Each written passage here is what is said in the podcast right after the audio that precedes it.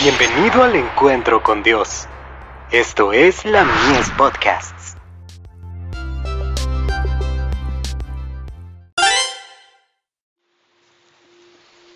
Recibiréis poder. Semejanza a Cristo. Amados, ahora somos hijos de Dios, y aún no se ha manifestado lo que hemos de ser. Pero sabemos que cuando Él se manifieste, seremos semejantes a Él porque le veremos tal como Él es. Primera de Juan capítulo 3, verso 2.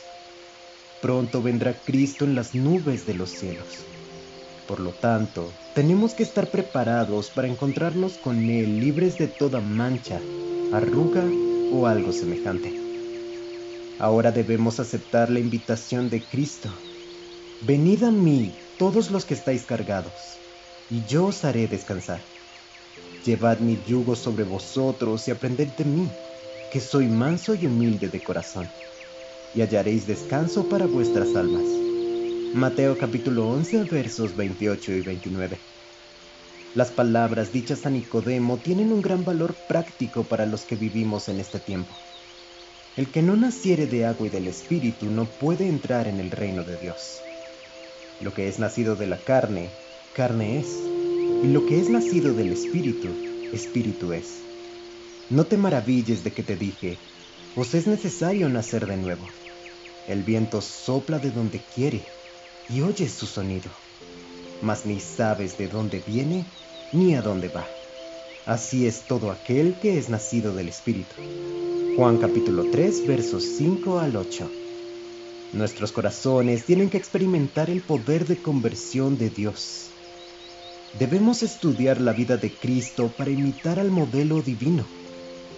Es fundamental que nos apoyemos en la perfección del carácter de Jesús para transformarnos a su imagen. Nadie entrará en el reino de Dios a menos que sojuzgue sus pasiones y rinda su voluntad en cautiverio a Cristo.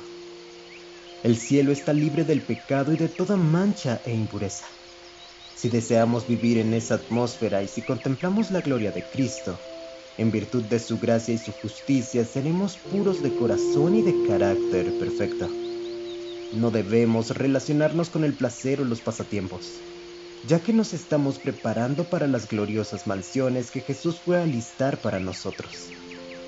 Si somos fieles, si buscamos ser una bendición para otros y somos pacientes en el bien hacer, cuando venga Cristo nos coronará con la gloria, la honra y la inmortalidad.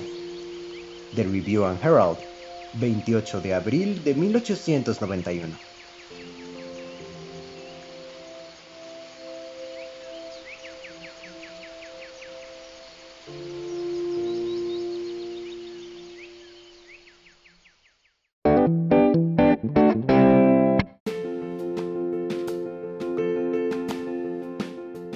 Visítanos en www.ministeriolamies.org para más contenido. Dios te bendiga.